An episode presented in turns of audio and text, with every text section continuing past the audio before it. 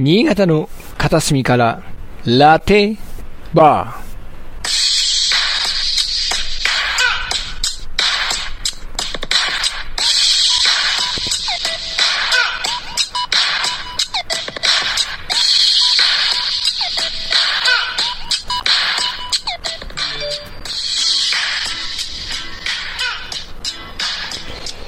ここは、おしゃべりたちが集うカフェバーです。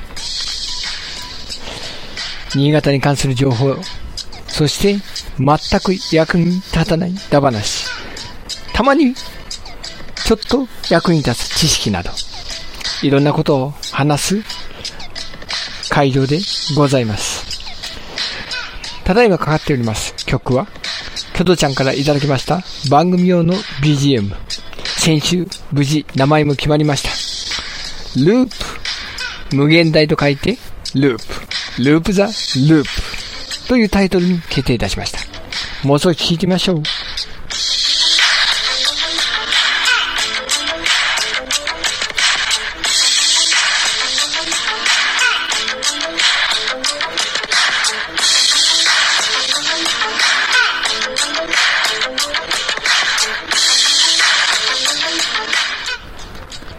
いやー、BGM があると楽ですね。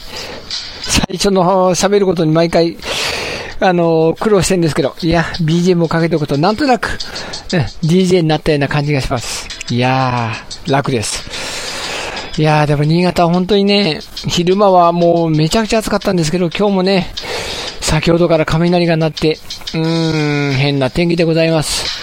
暑い。そして、鬱陶しい。そして雨です。なんか体が冷える。もう大変でございます。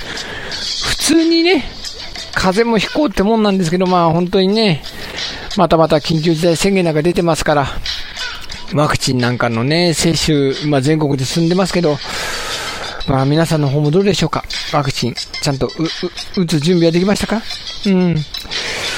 いやー、そんな感じでね、ほんと、困ってますよ。いろいろと。生活がいろいろ変化になってます。うん。いやー、こういう苦労してるんですけどね。まあ皆さんもそうだと思うんですけど、うん。どうしたものか。どうしたものか。本当にどうしたものか。いやいやいやいや。本当、どうしたもんなんですかね。この、まあ確かにワクチンがあればね、まあなんとなく、えー、うまくいくような気もせんでもないんですけど、まあでもそれだけでね、あのー、元で生活戻るわけでもないんでね、いや、そうじゃなくて、みんなでね、美味しいもの食べて、元気いっぱい、うん、えー、明るい未来を築こうじゃありませんか。そうそう。うちも、ね、いつも通り常連さんのお客さんが、来ましたら、まあ、バカ話でもしながらね、うん。明日、えー、こう、元気になるような、そういった配信にしたい。そういうふうに思ってるわけでございますよ。ああ、そろそろね、またお客さんが来てくれないかな。うーん、どうでしょうかね。うん。いや、でも雨降ってきましたからね。おーっと、雨の中来ていただきましたか、ガーコさん。あっちあっちあっちわ、と。うっせえうっせえうっせえわのパクリかな どうだろうちゃんとドア開くでしょうか金にすることができるでしょうか？んまたもや。またもや。おや？またもや。ドアが開かないです。なぜでしょう？ガコさん。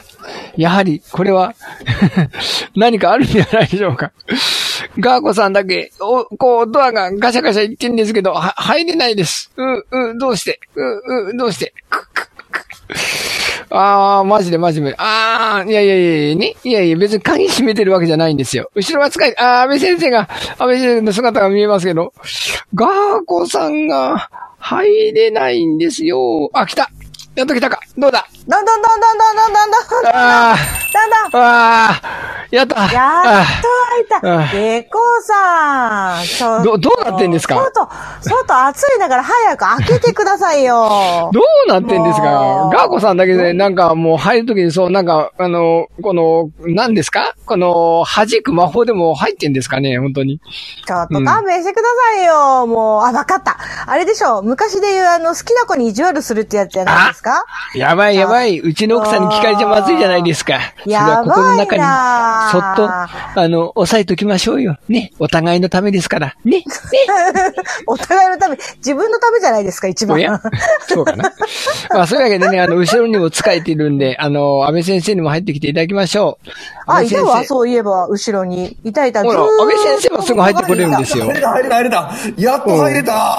あ雨降ってるんで、早く入ってほしかったんですけどね。ねえ。いやいやいや、本当に、さっきからね、ライブで、えー、まあ、お二人もう入ってきたね。ガーコさんは何飲みましょ私ね、今日ね、えー、どうしよう。じゃあ、レモンスカッシュで。うおう、レモンスカッシュ。はい。はいはいはい。まあレモンもなんかぎさっぱりしたのが飲みたいですね。と。安倍先生は？えいつもの冷たいアイスコーヒーで。わあ、出た出た。たたまには、あぬるいアイスコーヒーどうですか？暑いんでね。うん。じゃあ3人で乾杯しましょう。乾乾杯杯えー何ですかね。なんかさっきまですごい晴れてたっていうか、ねえあれだったのに、夕方になったらね、ちょっとね、降ってきましたね。そうそう、あの、雷ゴロゴロなってね、遠くの空がゴロゴロゴロ、ゴロゴロゴロゴロってね。すごかったですよね。とほんと。はい。でもね、うん今日の夕方ね、すっごい大きくて綺麗な虹が出てたんですよ。僕も見ましたよ。僕も見ましたよ。見ました、見なかった。見なかった残念授業してた、授業やってた。本当？あいやあの、半円全部僕見ましたよ。マジ？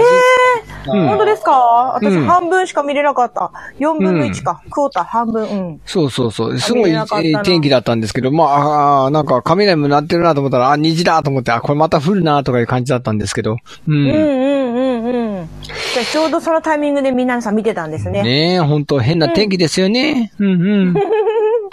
ところで、ねお二人、あのーなんと、あの、今日はね、あのー先週、先々週と、あのーえー諸事情により、あの、お休みになってた、この、フージーさんがね、あの、来店できるという情報が入ってきたんでね。うん。来店来店た、さ、先に一杯引っ掛けてくれんじゃないですか、また。また飲んでから来るという可能性もありますからな、本当にね。そうそうそうそう。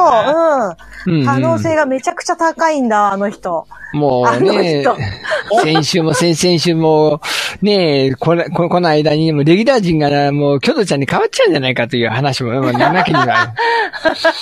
お来た来た来た。ババンバンバン。ババンバンバン。またバンバン言いながら来てますけど。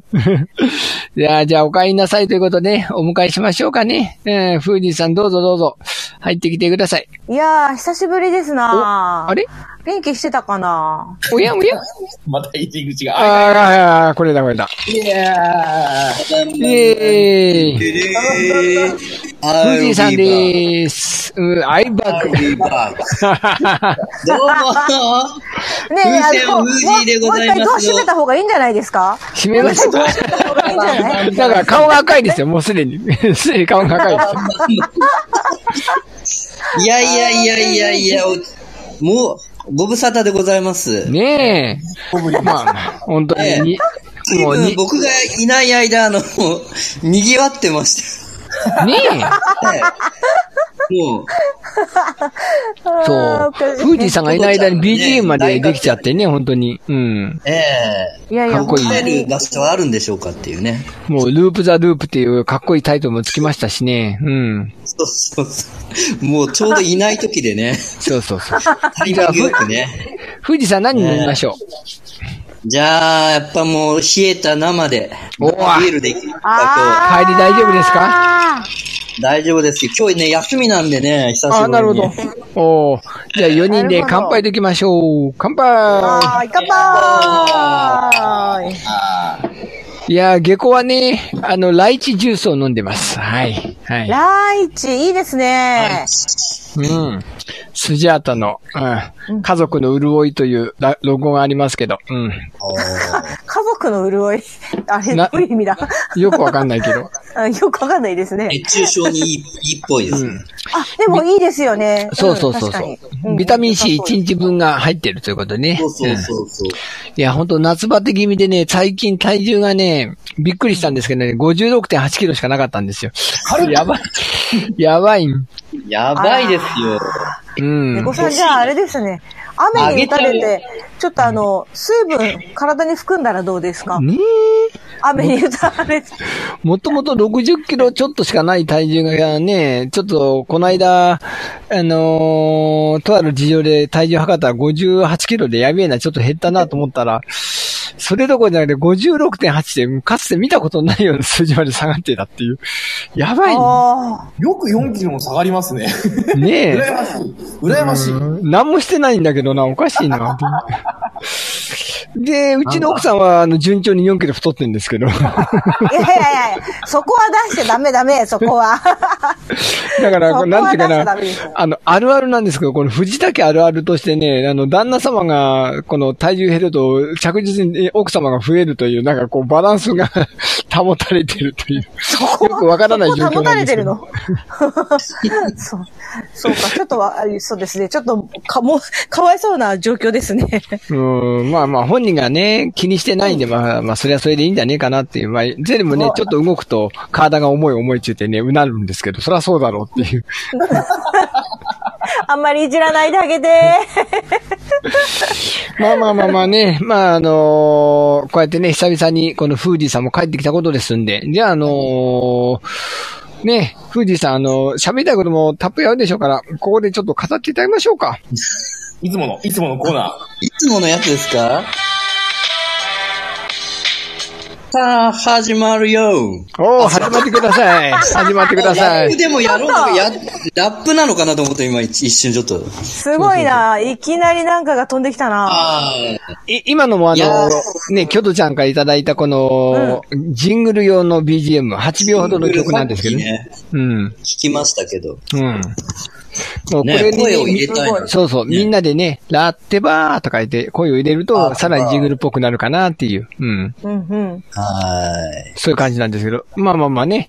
あの、じゃあ、富士さん、今日語ります漫画は何でしょう？い。なぜわか笑うりますか自分、はい自分で選んだんでしょ お俺らが、僕らがあの、リクエストしたわけじゃないですよ。この漫画を語ってくれって。自分で選んだんでしょいやいや、あのね、あの、でもね、久しぶりにですね、うん。あの、漫画から入りました、これは。ほいほいほい。あ、これもアニメやってんですか？これもアニメやってんだ。へえ。これやってないんですよ。やってない。いやれるような内容じゃないんですよ、とても。ああ、まあまあまあね。じゃあ、まずは、こねの物語をちょっと喋ってください。皆さん、暑苦しい季節ですが、こんな夜な夜な恐怖とサスペンスで涼しさを感じてみませんか？嫌だ そっから来たか。あ、もうね、この、き、あのですね、うん。これ、あの、まずタイトルは何でしょう？漫画のそうそうタイトルタイトル、タイトルじゃないタイトルを。タイトルからちょっとクイズ出そうかな。は？うん。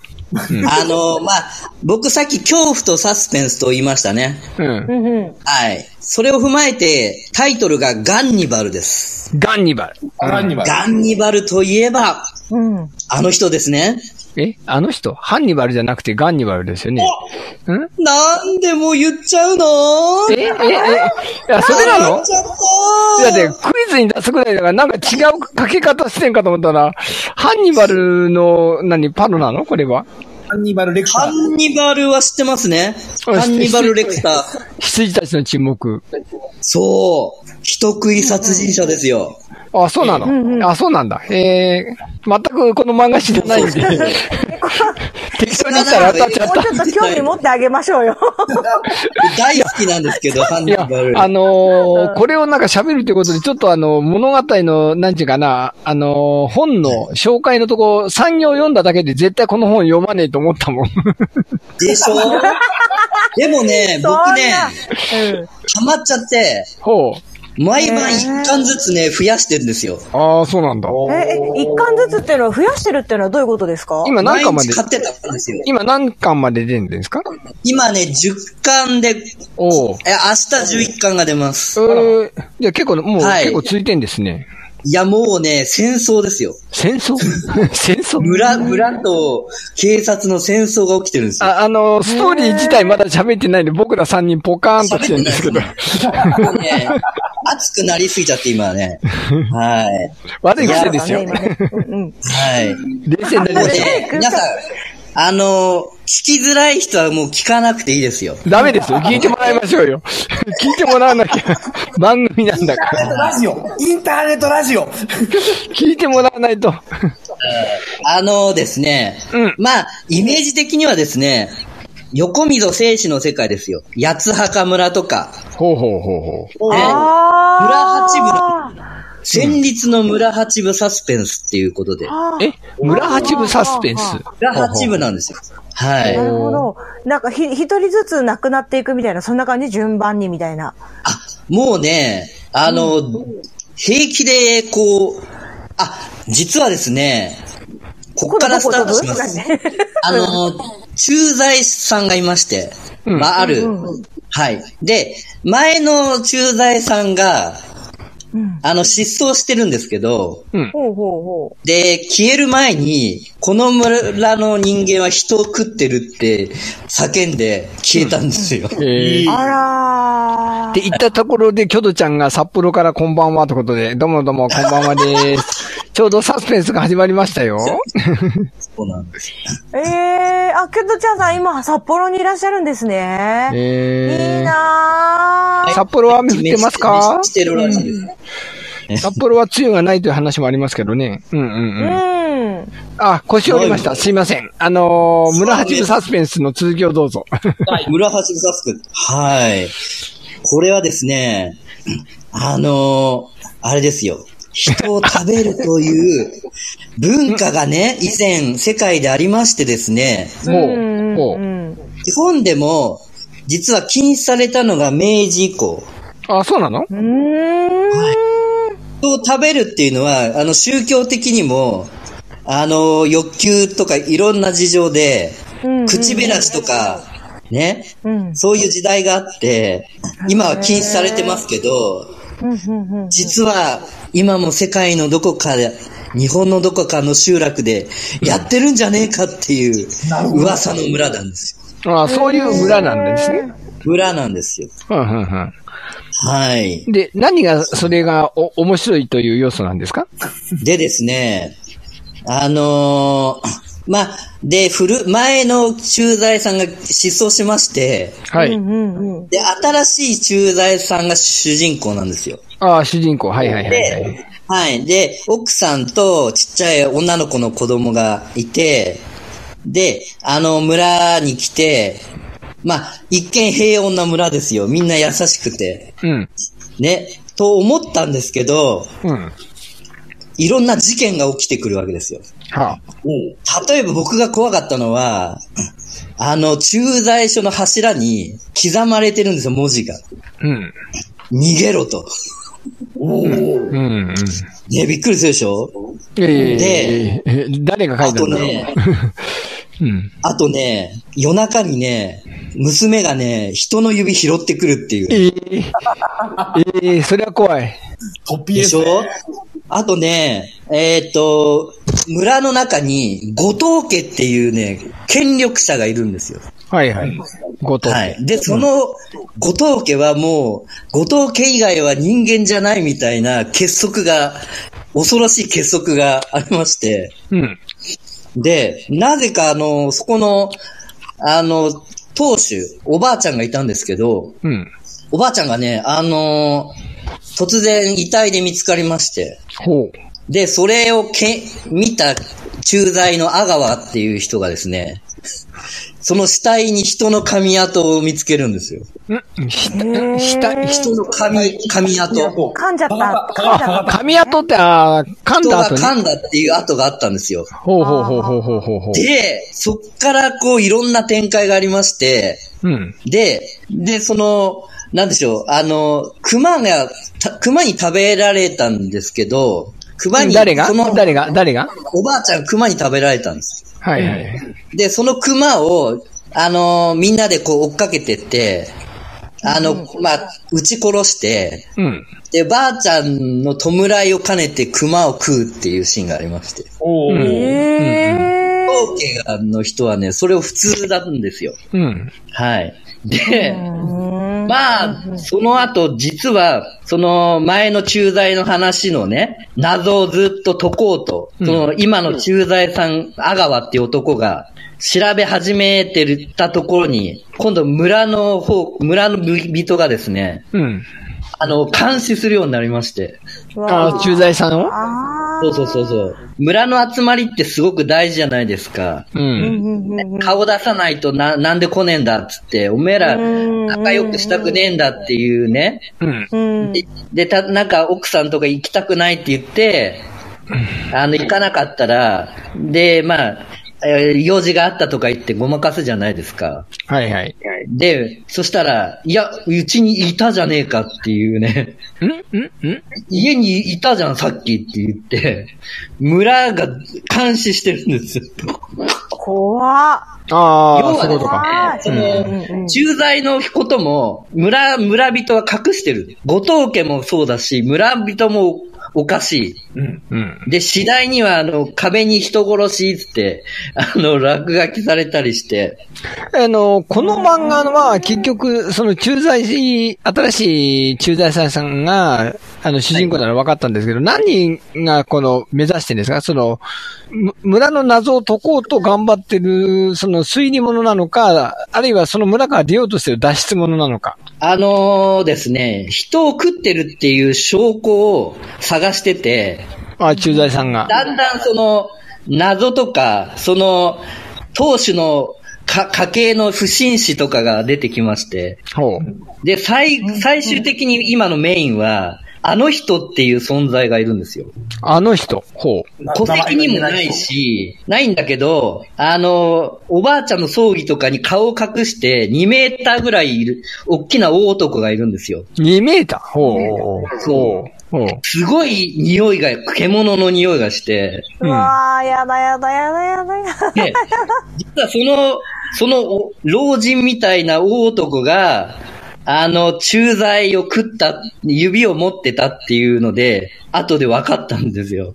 それがで何、何巻ぐらいなんですか？それはもうね、2、3巻からもう出てきますよ。お結構早い段階だ。夜歩いてて、うん。で、あの、娘に指、指あげたりとか、ああ。やだもう。やだな怖い絶怖い。対殺されかけるんですけど、鎌持って殺さ、後ろから襲いかかってきたりするんですけど、うん。でも誰もその存在を隠して、口裏を合わせて、隠してる存在がいまして、それがあの人なわけですね。そうなんその、あの人とは一体何なのか、その、あの人が全ての元凶だっていうことで、なるほど。ほうほうほう。で、今も、人食いが行われてるって、次第に自分の娘も襲われてきてるんですよ。すごいですよ。もう、警察の内部にも、その村の、草加村って言うんですけど、村出身の人間がいて、もうどっからでも襲いかかってくるっていうね。うはあ。わーもう生きた心地がしないですね、もうね。で、あの、警察も殺されますからね。バンバン撃たれますからね。で、フージーさんはこの漫画のどこに惹かれて読んでるんですか？いや、もうだから謎ですよ。どんどん。謎が解かれていくところが面白いんですはははは面白い。あとまあ、うん。面白い。あとね、奥さんがすごい巨乳なんですけど、はあ。軽量だですうんめちゃくちゃ巨乳です。でその、あの、続きが、要するに明日、その、発売されるんですよね？11巻が出るのにね。うん。そうなんです。娘がさら、その男にさらわれた後に、うんうんうん。無事に助け出せるのか。うん。そういうところなんですよね。うんどあの、今聞いてた中だと、あの、サスペンスっていうか、怪奇物みたいな感じですよね。うん。そうですね。怪奇もめ、ありますね。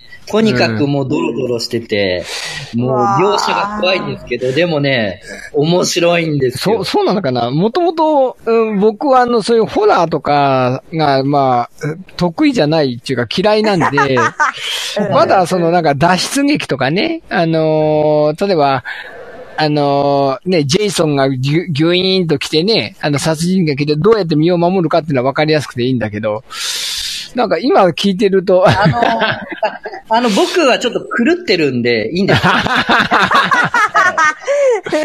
こういうの大好きなんで。そうなんだ。そういう系の漫画大好きなの？のええです。って、キョドちゃん。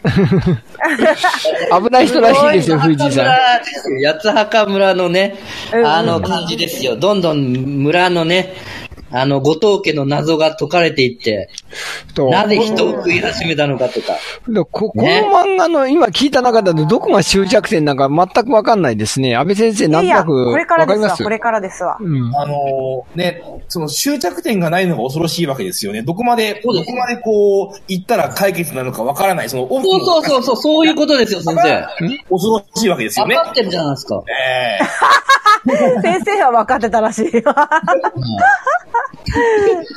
本当にね。あの、あ、わかりました。終着点は、うん。あの、その、む後藤家の中でも、実はすごい、あの、このし習慣っていうか、伝統を破りたいっていう若い人間もいて、う。うんこのものの葛藤と、うん。うん。最終的にはこう、みんなどこに落ち着いて、こう、村は平和にを取り戻すのかっていうね。うんうんうん。うん。この、そうですね、そういうとこかな。うんあとこの、やっぱり家族が無事に生き延びれるのかっていうところですかね。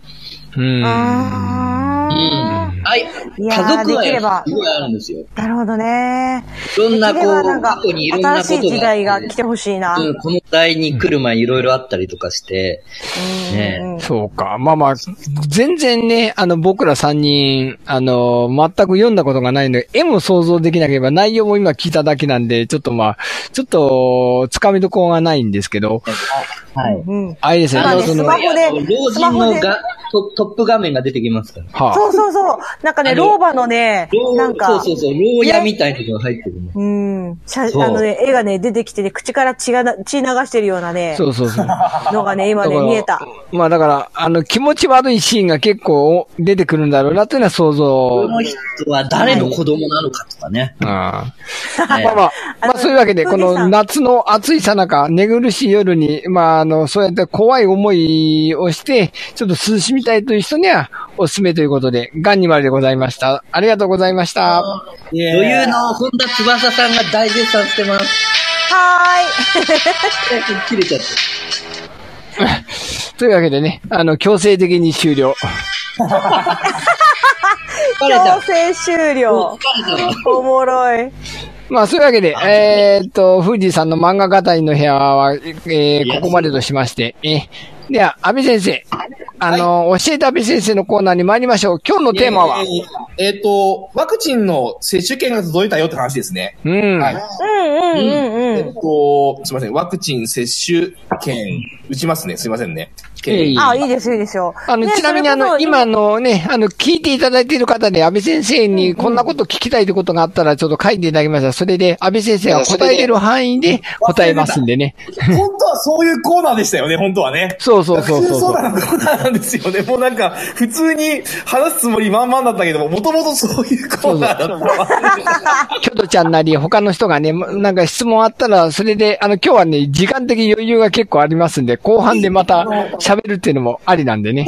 今日、正直ね、あの、このワクチン接種券についてね、話したいことがあるんでですね、ぜひ、あの、話させてくださいっていう話ね。はい、どうぞどうぞ。あの、はい。まず、えっと、わた、今、ね、新潟の片隅からラテバーってことなんですね。私、新潟市の住民なんですけども、えー新潟市のですね、12歳から6、59歳までの方ですね。なんと、あの、ワクチンの接種券が届きました。うんワクチンの接種券ができたよって来たんですけども、ただですね、残念ながらですね、まだ予約が、まあ、できない状態なんですね。まあ、順次、打っていくよって話でなっています。まあ何せよ、あのー少しずつですね、コロナに対する、まあ対策を取っていきましょうっていう、今ね、順番にやっていくんですよ。でね、あのまあ、前もこの放送で、ワクチン打ってほしいよっていう、そのワクチンの話したような気がするんですよね。いつでしたっけね。結構前ですね。結構前ですね。ちょっと改めて、あの、ワクチンの話したいんですけども、あの、ワクチンって200年前にですね、あの、イギリスのジェンナーっていう方が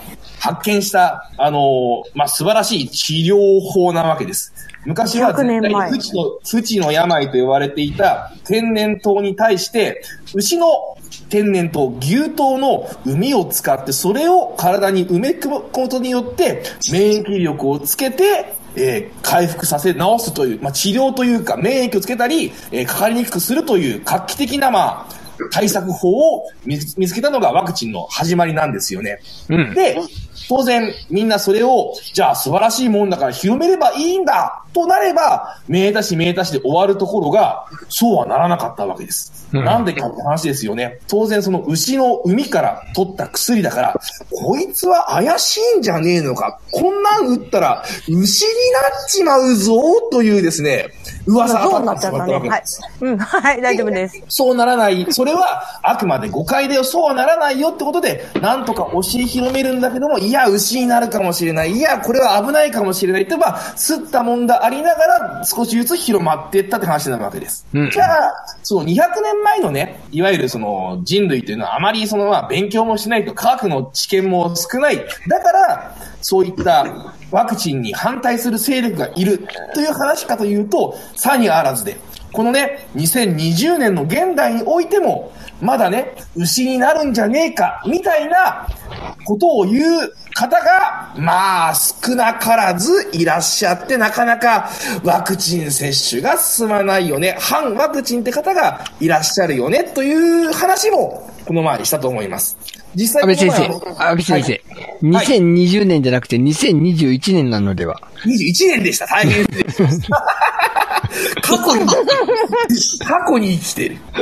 なんかね、オリンピック、オリンピックの話が頭にあって2020年って言っちゃいました。すいません。やっぱり。なんですよ。このご時世になって、そう、さらにプラス1年でもまだゆったりしてるわけです。この前もテレビで出てたんですけども、なんだっけ、SNS でそういうデマをばらまいてる人が、そう、十何人かいらっしゃって、その人がデマをばらまくことによって荒稼ぎをしていると、お金を稼いでいるなんていうね、へ話があっえ。たわけです。今も昔も大して変わらないんです。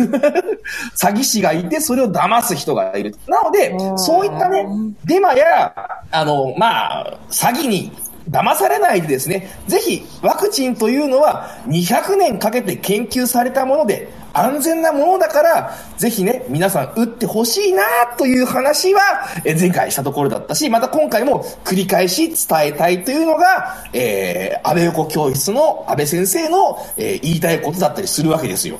うん。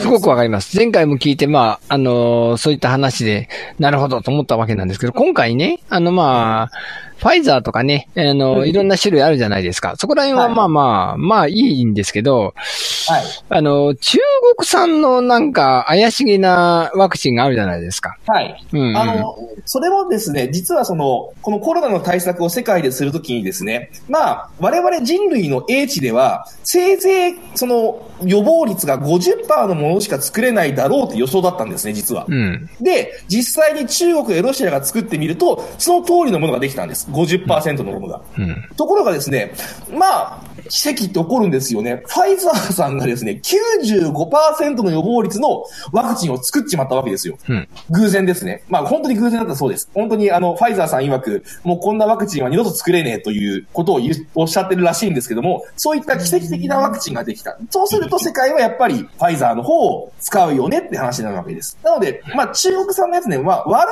いってわけじゃないんですけども、効き目が落ちるのは、まあ、なんつってんの、規定路線というか、という話らしいんですよね。うん。なんです。なので、あのーまあ、受けたい人はそっちでも受けてもいいんだけど、なるべくならば効き目がいい方がいいよねっていうのは、また事実だったりします。うん。でね、その、またその、その、デマの話になってくると、当然ね、中国産のワクチン作ってるところは、えーファイザー本当は良くねえんじゃねえってデマを流せば、自分たちのところのね、足を引っ張ればね、相対的に評価が上がるっていう話も、あ、あったりなかったりするわけですよ。そうするとまたね、えーデマを飛ばす商売の方がね、お金をもらって、する方もまあ、いたりいなかったりするんじゃないのかなという話だったりするわけです。もちろん、かなであってですね、えーあくまで個人の見解です。えー私の個人の感想なんでですね、本当にいるかどうかは、この人に、その人に聞いてみないとわかりません。いやー、大変すごく、あの、まあ、あのー、眼軸の言葉であれなんですけど、あの、今日本ではね、1回目のワクチン接種で今、スタモン出してるじゃないですか。はい。んで、まあ、うちの奥さんのご両親もやっとまあ8月にその、えーワクチンの接種の、まあ、予約を入れたわけなんですけど、ねニュースでちょっとびっくりしたのはですね、ええイギリスとかアメリカでも2回もうワクチン打ってる人が大半になってきて、うんあの、実は3回目のワクチン接種をやろうというブースト接種っていう3回目。いうのが今世界中に増えてきていると。うん。なんかあの、2回目でも十分なんだけど、3回目打つと、もう9割9分大丈夫だろうっていう、なんかそういうデータが出たらしいんですよね。うん。うん。だから、世界はもう、先進国なんかも大体、日本以外の先進国ですね。2回目の接種がまあ大体もうほぼ終わりかかってるところで、これから、いや、3回目も取るべーと、接種するべーってなってくると、日本が2回目用に、あの、抑えてる予約のワクチンが、そっちに回るんじゃねえっていう、1回目ですらまだ終わってないのに、2回目も怪しいんじゃないかっていうのが、なんか、ニュースで流れてきたんですけど、まあどうなんだろうねね、あの、約束された分っていうのは必ず送らないと、それこそ会社のね、そのファイザーであるとか、モデルナであるとか、会社の名誉に関わる、信用に関わることなんで、当然必要分は送ると思いますよ、それは。うんそうしないと外交問題になるんでね。絶対に。それこそワクチンは自分たちのために取り取り置いて他に渡さないようにしましょうっていうのはやめましょうっていうのが、えー国際ルールとして決まったわけですよね。なので、うんあの、3回目打つからといって日本の供給量が減るということは考えにくいと思います。もちろんまあやる可能性はあるけども、もしそれやったら間違いなく世界から象徴、ね、笑いの、あの、ね種にされてしまうわけです。ただ問題は、この日本の感染者数が世界の1000分の1以下なんで、そこにそうやって優先的に送るのは花からどうなんだっていう議論もあるわけじゃないですかそ。れはだからないわけです。あの、日本は全然患者数が少ないので後回しでいいよねって話なので、供給数が少ないというのはあるわけです。そうそう。だから余計そういうので、このブースト接種っていうのがさらに世界中のなんか流行りになってしまうと、いやいや、もう日本そんなに感染者数少ないんだから、後でもういいんでしょとか言って、なっちゃわないかななんてね。うん可能性は、あの、否定できないですね。それはもうしょうがないです。さっき言ったように、世界、世界全体、地球全体70億人オーバーで見ると、一番ピンチなところから救っていくっていうのは、まあ人情ですよね。そうなんですよね。うん。で、その極東の島国である日本は、ピンチかピンチじゃないかっていうと、さざ波なんですよねい。や、ピンチかもしれないけども、世界から見ると、え、大したことねえじゃん。となってるのは、まあ事実ですよね。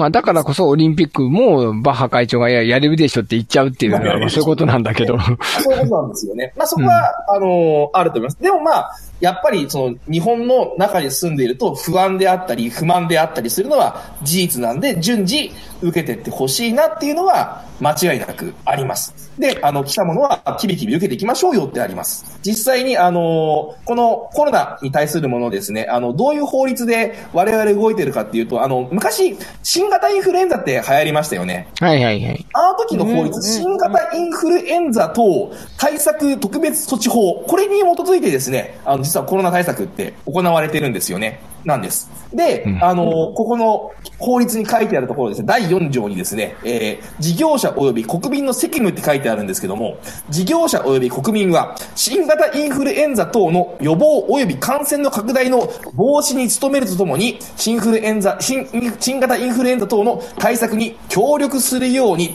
努めなければならない。つまり、ちゃんと防御をする努力をしましょうというのが、まあ、法律で決まってるわけなんですよね。もちろん、国民の自由と、ね、自由と権利が尊重される範囲ではあるんだけど、必ず協力はしなければならないよっていうのが責務として法律で決まっている。で、さらに、地方公共団体もちゃんと防御しましょうね。ちゃんとキビキビ対策しましょうね。それはもう、法律で決まってることなんですよね。もちろんね、これ実は罰則規定とかはないです。あの、努力を怠ったからといって、じゃあお前罰金な、お前懲役なってことはないんだけれども、法律では努力義務としてちゃんとやってくれっていうのは、明確に書いてあるんですよね。うんなので、ぜひね、皆さんね、あのーワクチンは、そのさっき言った国民の責務であるので、受けてほしいよなっていうのが、私の個人、個人的じゃなくて、法律に書いてあるあの、文言だったりするわけです。うん。ところがですね、ちょっとね、もう少し話しても大丈夫ですかね。な、何分だっけ？あの、何分ああ、まあまあ、いいですよ。大丈夫ですよ。もう2分ぐらいですよ。あのー私のね、あの、友人にですね、学校の先生がいるんですけど、新潟市です。まあ、はいはいもうます。あの、多少炎上してもいいと思ってるんで、あの、新潟市の 先生がいるんですよ。イエーイで、私の目の前に面と向かってですね、俺はワクチン打たねえって言ったんですよ。ほう。ほう。新潟市の学校の先生です。つまり、こう、まず、要するに公務員ですよね。地方公務員です。うーん。さっき言った公共団体というのは、法律に基づいてちゃんと対策しなければならないというふうな責務を有するって書いてあるにもかかわらずです。公僕である公務員が受けねえ。しかも、あの、ま、満面の笑みで言うんですよ。俺の仲間のところ、あ時間が過ぎちゃった 切れたいい使い方。すごいな。まあまあ、そういうことにしときましょう。え、続きはですね、あの、私、そうそうそうそう金曜日で喋ります。そういうことに、そういう、そういうことにしときましょう。一応、それは、あの、情報として伝えとくだけにとどめて。わかりました。金曜日自分のコーナーで喋ります。そういうことで、はい。えー、じゃあ、あの、ふ、富士山スペシャルに戻りまして、富士山、あの、ソロキャンプとか行きましたか？え？ソロキャンプ。ソロキャンプ？うん。あ、あの、この前 YouTube で上げたんですけど、うん。あの、富士デイキャンプやりましたよ。お、どこへ行きましたか？えっと、江南区のうん。阿賀野川沿いに、こう、公園がいろいろあるんですけど、キャンプが、うん、あそこの、なんていうのかな、床に固めるに目、床なめ？え床に固めるの、固め戸公園じゃ、ないですか？もしかしたら。なんて読むんですかあれ？かあの、私の地元です。多分。あ、そうなんだなん。て、横越し、な横越しです。横越しです、多分。江南区の。何何公園ですかあれ？床？床、か、か、な、なんでしたっけ？な床肩。床地元なのに。面白い。ちょっと。改めて読めないなと思って今言ってみたんだけど、漢字を床？に固めるんで、ね、床？ああ、湯固め？湯固めか？わかんないわかんない。ちょっと待って。ああ、それっぽいな。か、川床、川固め公園です。川床固め公園です。川床固め公園。そうです。あの。川の流れをコントロールするためにですね、川の傘を上げてるんです。そうそうそう。で、その白い波がザーってなってるところなんですね。その川床っていうところがあって、川床固め公園っていうのが、えー、横越しの総味にあるんです。こんな字で合ってますか？おー、あ、そうなんだ。へー。あ、違いますね。あ、ま目、目はひらがなだったけど。あ、そうなんひらだ。がな。へえ。川そうなんですよ固め公園です。あ、あ、違う。違う。と、と、とこがため。公園。なんか、ガーゴさんが、なんか、ハウリングしてる。ハウリングしてる。今？今はどうですか？今大丈夫。今大丈今今大丈夫あ、なるほどね。とこがため公園と呼ばれてるらしいですよ。夫。へー。はい。これです。か、川、川床固め公園です。なるほど。川床がため。なるほどうんうんうん。うん。阿賀野川、ここに行ってきたわけだ。うん。ため公園。あ、赤野川床固め公園だ。すみません。あそうそうそうそう。赤野川床固め先公園。生大変失礼しちょっと床固め公園です。大変なるほどね。なるほど。川じゃないのね読み方だけで 3分くらいかかってるんですけど。どうなってんだこれ？ねえ。富士山は行ったのはここだけ？えーっと、最近はね、全然ちょっと、ここ以外行けてなくて、ほー。でも、あの、久しぶりにこう、二人とかでやりまして、先輩に、に紹介してもらって、うんあ、ここ、あのーいいよと。なるほど。結構ね、やってる方も何人、二組ぐらいいて、うん。まあ、あの、芝生で川沿いでまあね、公園になってて、すごい、あの、いいとこなんですけど、はい。まあ、ちょっとき、き決まり的にあの、直火ができないんで、あ、ええそうなんだ。うん。そう、あの、かまどのところがあるので、うん。あの、火を使う場合そこでやって、で、まあ、あの、暑いんで、あの、あの、ひ火とか、あの、な、ない、ないとこでやったんで、なるほどね。うん。あれを、タープをですね、うん屋根代わりに、ちょっとやりましてですね、うん。うんうんうんでタープ？タープって何なのタープです。あの、テントみたいなやつ。テントみたいなやつ。テントみたいなやつ？や、やね、やで、そこは結構素人でも行けそうな感じですか？その、なんだか、あの、キャンプは。初めての人でも。あ、えーっとね、宿泊がね、そこはできなくて、うん。だから、あの、日帰りだけですね。日帰り。うん。じゃあ、あの、今度、キョトちゃんが新潟来た時に、そこでキャンプみんなでロケするっていうのも OK かな？あ、いいですね。そうですね。近いんでね、あそこ、いいと思いますよ。うんうん。球場もありますしね、大丈夫です。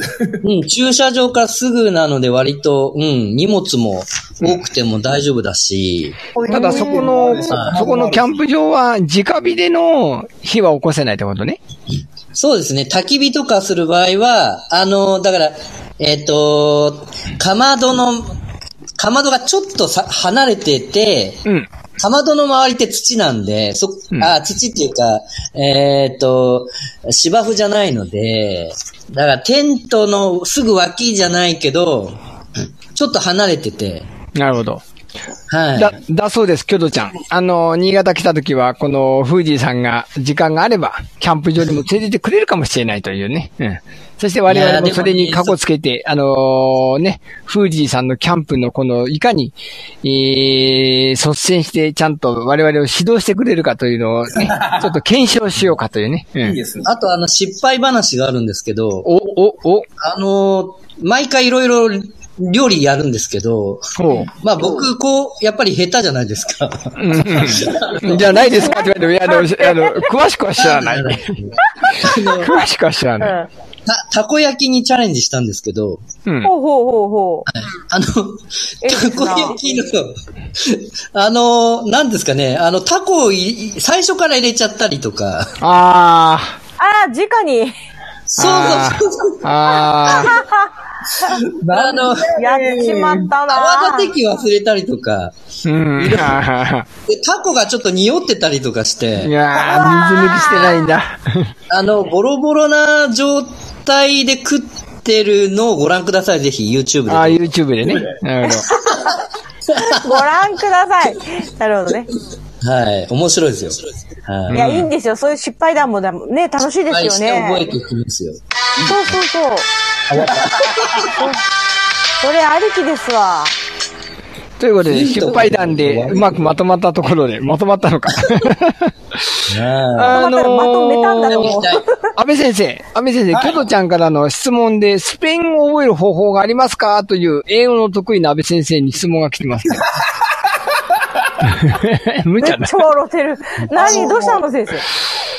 じ辞書をですね、語学の勉強は間違いなく、あの、辞書を引くことだと思います。辞書。うん。必ず、えっ、と、語学の勉強には辞書を忍ばせること。これは、鉄則大原則だと思います。もちろん、電子辞書でも、電子辞書でも、紙の辞書でもいいんだけども、必ず、えー、わからない単語があったら調べる。わからない文法があったら調べる。そういった懐刀を忍ばせるのは絶対大事だと思います。絶対大事だと思います。あら、なんか、なんか、また、2回あ、リンク声がして。ますね。うん。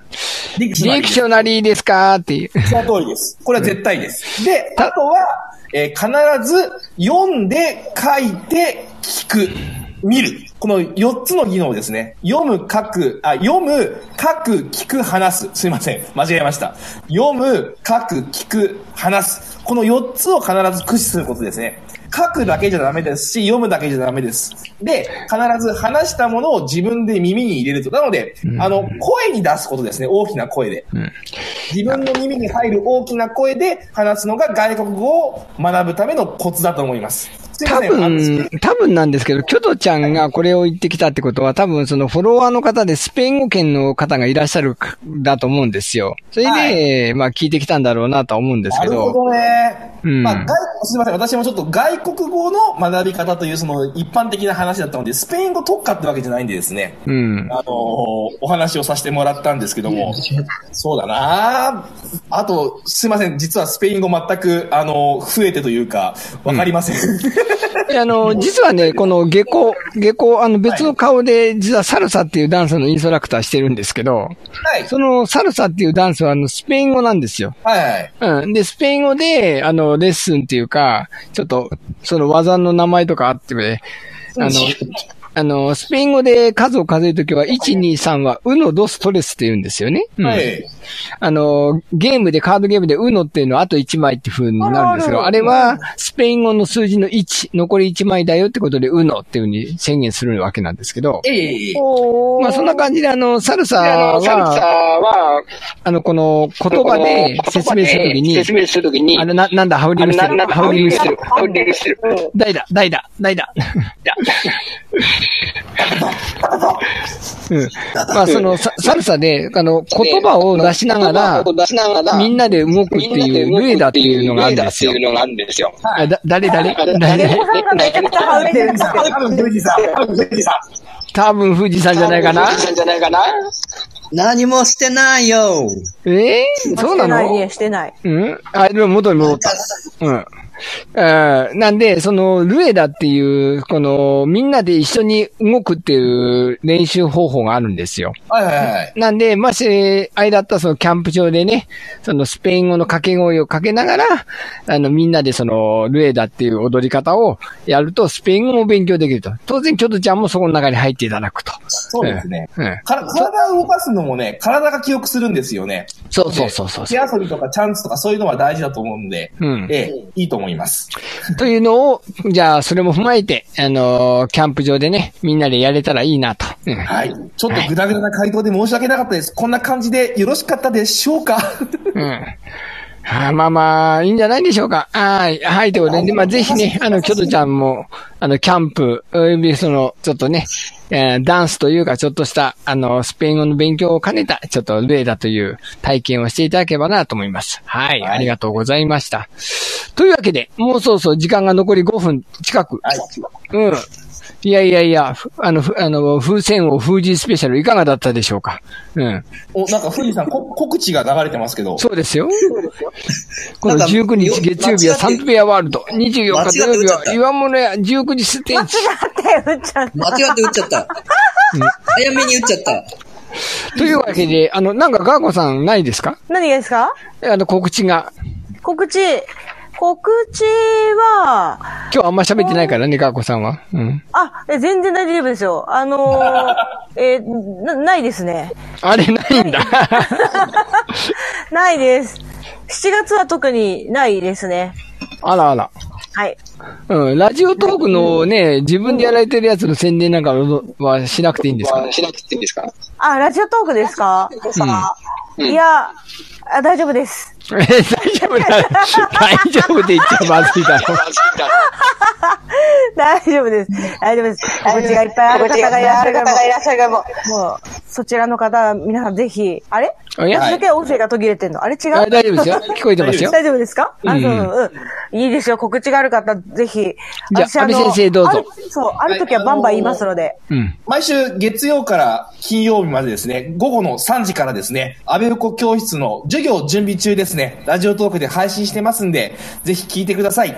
うん。明日の金曜日の3時からさっきのワクチンの話ですね、私の愚痴を聞かせてくだ、言わせてください。いやー、ね、安倍先生本当にね、前、今、毎日ちゃんと配信してますからね、僕なんかこの、あの、前回ね、4つアカウント駆使して、えー1万6000円ゲットしたって話したんですけど、しましたね。うん、ぐだぐだでしてね、この、下戸のアカウントでね、昨日もね、あの、夜11時半になって、あ、やってねえとか思って、そうそうそうそう。うわーももうもう1時半。もう、もうやらなかったの。最終的にはやらなかった？もういいやとか思いながら。うちの奥様ももう、まあ、たまにやるんだけども、もう3000円は、もうフルでもらうのはもう諦めたって言って言ってますね。マジっすか？うん俺は答えませんよ。そうそう。あの、僕、この、別アカウントの高弘とプロレスのエルホッセってやつは、一応毎日配信してるんですけど、あのうんあのー仕事の行き帰りで喋ってるんで、だからこれはもう毎日あるんだけど、下校の場合はね、基本的にこの番組の宣伝用に喋ってるんで、特に喋ることがあんまないんで、ついついおろそかになりがちなんですよね。うん。もっと喋ればね、ネタが切れますよ。私いやでももネットアップですもん。大丈夫。あの、中身全部変えてるから。喋る内容変えてるから。まあ、そんなこんなんでね、あのー帰ってきていただきました、富士さん。来週も大丈夫なのかな？うん。来週もあ、ちょうど書いてあるね。うん、来週も、うん来週も休みでした。え、ね、待って待って、来週もうオリンピックじゃないですか。そうですよ。そういうのありましたね。おねえ、オリンピッ、ク特集そう。オリンピック特集ですよ、そうそうオリンピック特集。木曜日、初日？なんだ、そうですあの、何開会式。